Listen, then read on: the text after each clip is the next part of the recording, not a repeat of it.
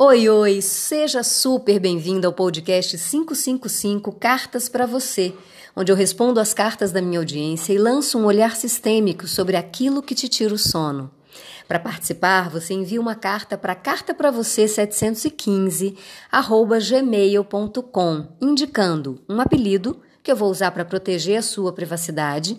Dois, o que te tira o sono e três, como você acredita que eu posso te ajudar. E a carta de hoje é da codinome Vânia. Vânia foi o apelido que a gente escolheu para proteger a identidade da autora. Maria Cláudia, posso ser chamada Vânia. Estou escrevendo esta carta para dizer que outro dia lhe falei que sou uma pessoa triste. Você me disse para ver em que momento da vida eu havia perdido minha alegria.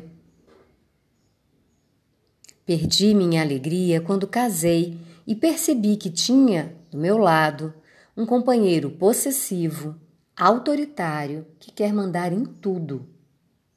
E por vários anos aceitei tudo isso.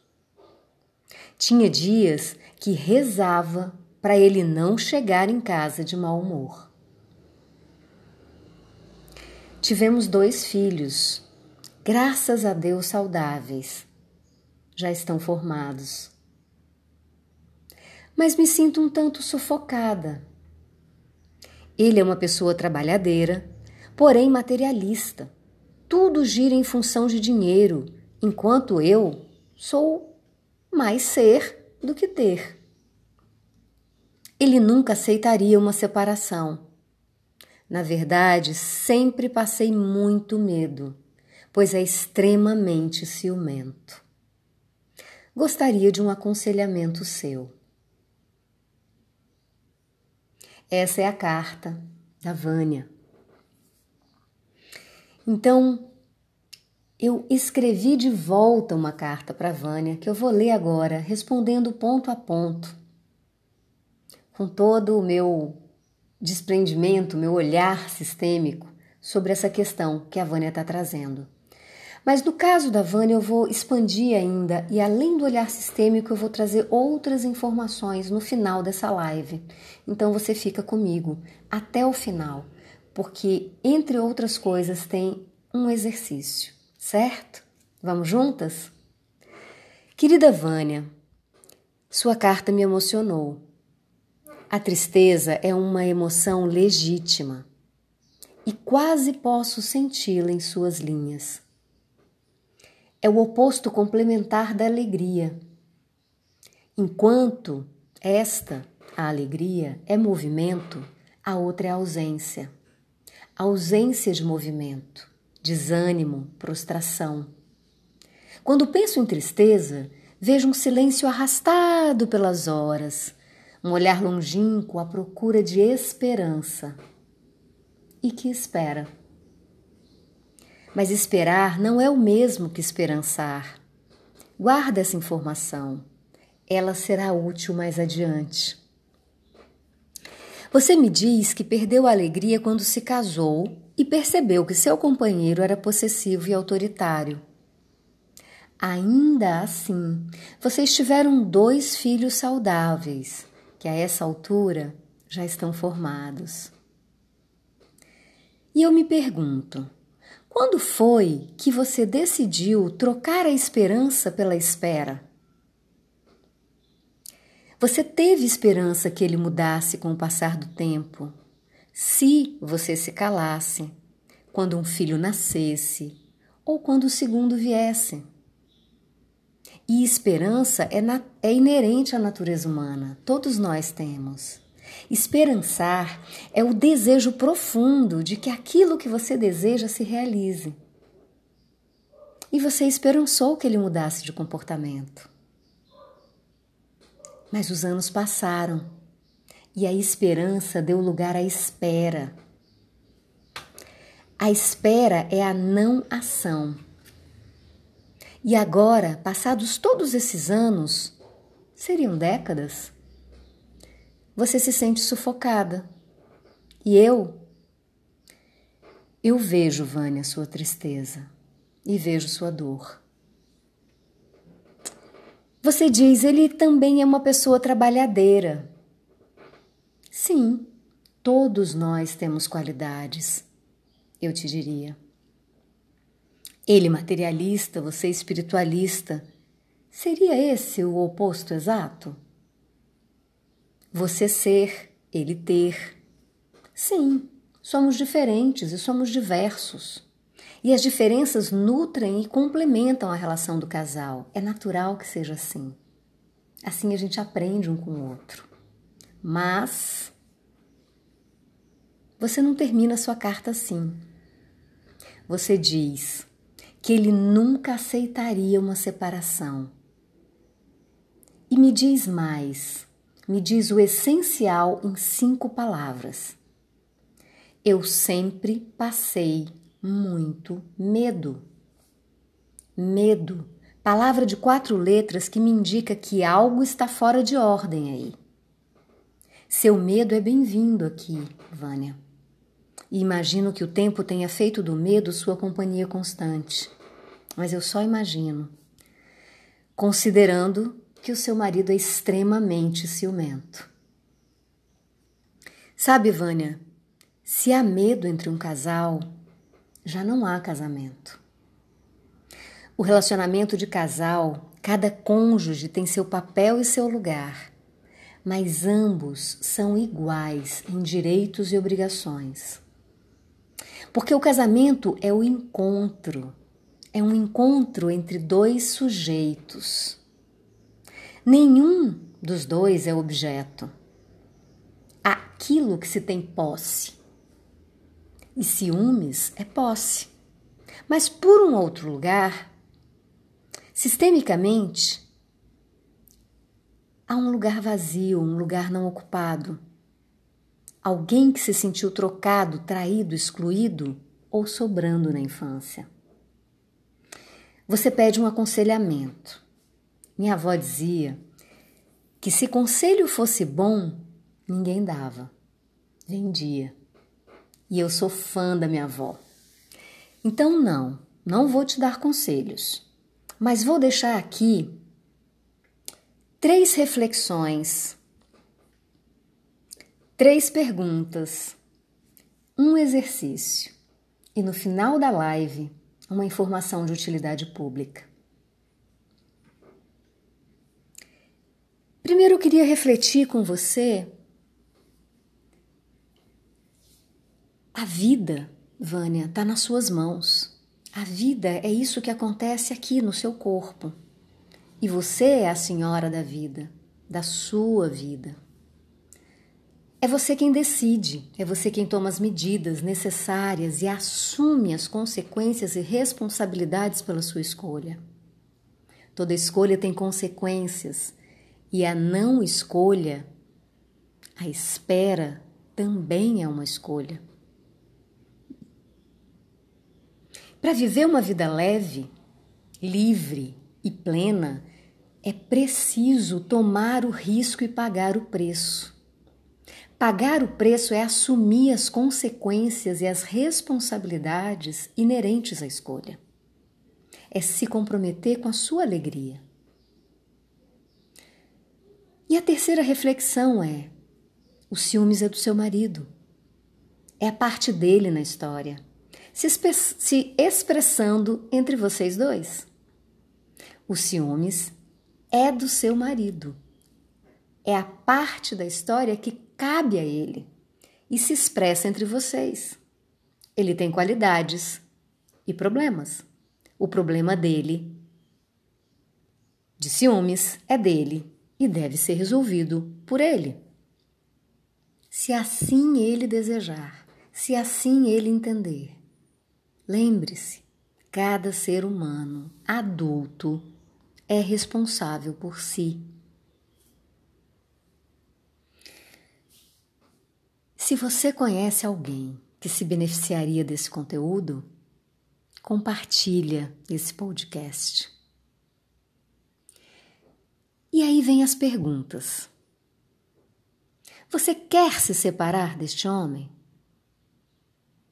Não é a mim que você precisa responder, é a você mesma. O que você fez ou fará para viver livre do medo e sem sufoco?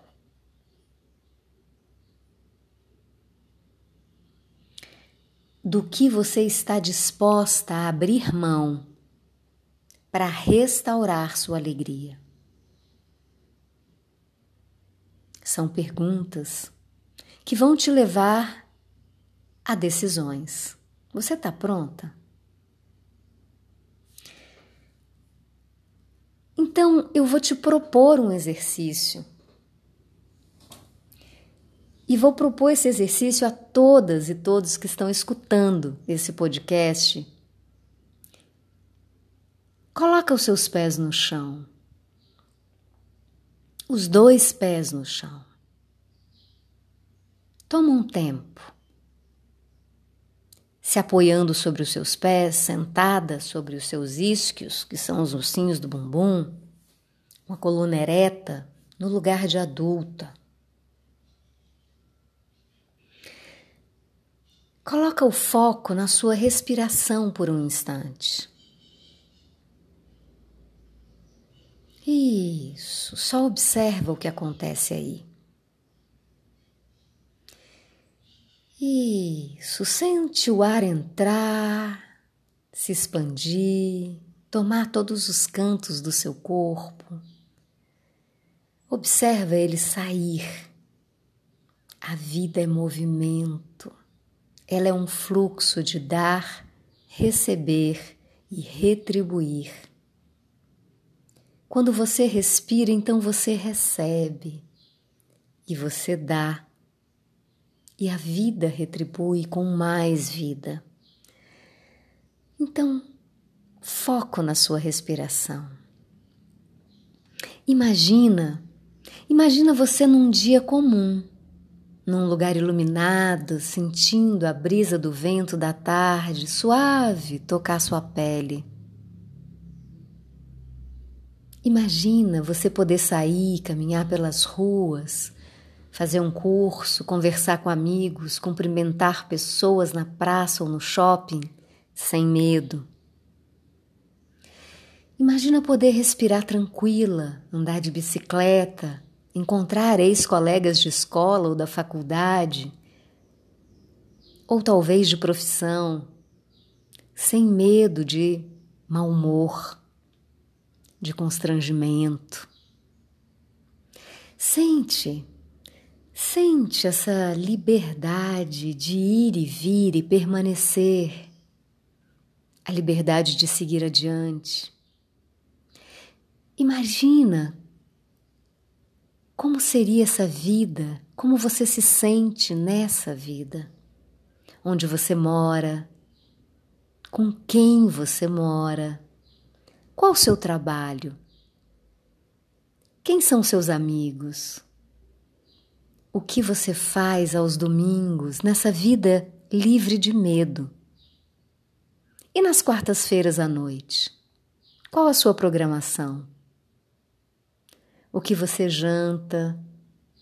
Prefere vinho ou cerveja? Quem sabe café ou chá? Imagina você livre do medo. Você respirando tranquila, sem se sentir sufocada. Para onde você viaja nas férias, nessa vida leve, livre? Com quem? Como é a vida sem mau humor, sem medo? Sente por um instante Observa como o seu corpo sente, como é que está seu rosto, o que acontece aí, onde a vida acontece, em você, em todas as suas dimensões, no corpo físico, no corpo emocional, na mente e na sua conexão espiritual. Então, percebe isso agora. e toma um tempo para fruir essa sensação. para trazer um registro, uma memória, uma experiência de liberdade, de leveza para a sua vida. No seu tempo, abra os olhos devagar. Tome papel e caneta e descreva o que sentiu no exercício. É nesse lugar que você quer estar?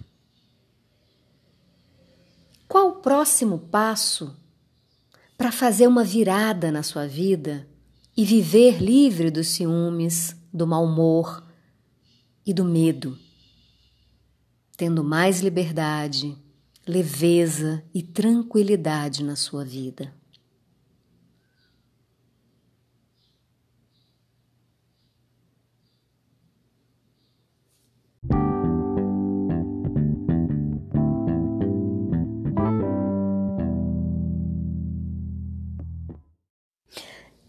Eu prometi informação de utilidade pública e aqui vai. Um relacionamento em que não há respeito recíproco raramente não é um relacionamento abusivo. E o abuso, a violência intrafamiliar, não se expressa apenas pela violência física que ofende a integridade e a saúde do corpo, como bater, espancar, empurrar, atirar objetos, sacudir, chutar, apertar, queimar, cortar, ferir e até matar. A violência doméstica intrafamiliar, a violência nas relações abusivas se manifesta também como violência psicológica, ações que causam danos emocionais e diminuição da autoestima, ou que visem degradar, controlar os seus comportamentos, crenças e decisões, mediante ameaça, constrangimento, humilhação, manipulação, isolamento, vigilância constante, perseguição quanto mais, insulto, chantagens, violação da sua intimidade, ridicularização, exploração e limitação do seu direito de ir e vir, ou qualquer outro meio que cause prejuízo à saúde psicológica e à autodeterminação. Também a violência sexual, porque são ações que forçam a mulher a fazer, manter ou presenciar um ato sexual sem que ela queira por meio de força, de ameaça ou de constrangimento físico ou moral. Lembra, a vida acontece no corpo. A sua vida, o seu corpo é o seu território. E qualquer pessoa só pode tocar o seu território se você permitir, do jeito que você permitir, quando você permitir. E essa permissão precisa ser dada expressamente. Há também a violência patrimonial, que envolve a retirada do dinheiro conquistado por você com seu próprio trabalho, assim como a destruição de qualquer patrimônio, bem pessoal ou até dos seus instrumentos profissionais. E por fim, a violência moral. Ações que desonram você diante da sociedade com mentiras ou ofensas. Xingar diante de amigos, acusar de algo que você não fez, falar coisas que não são verdades sobre ela para os outros ou sobre você, são alguns exemplos. Diante de uma relação abusiva, você precisa tomar pelo menos três medidas. 1. Um, busque apoio, suporte de um profissional, psicólogo ou psicoterapeuta. 2. Fortaleça a sua rede de apoio. Amigos e família são muito importantes nesse momento. Mesmo que você sinta vergonha do que está acontecendo, é mais importante ter uma rede de apoio. E três, em caso de violência física, ligue 180, busque uma delegacia, busque os seus direitos, sempre acionando a sua rede de apoio ao mesmo tempo. Esse é o 555, carta para você e hoje a gente falou de relacionamentos abusivos. Todas as quintas-feiras, 7h15 da manhã. Eu sou Maria Cláudia Cabral.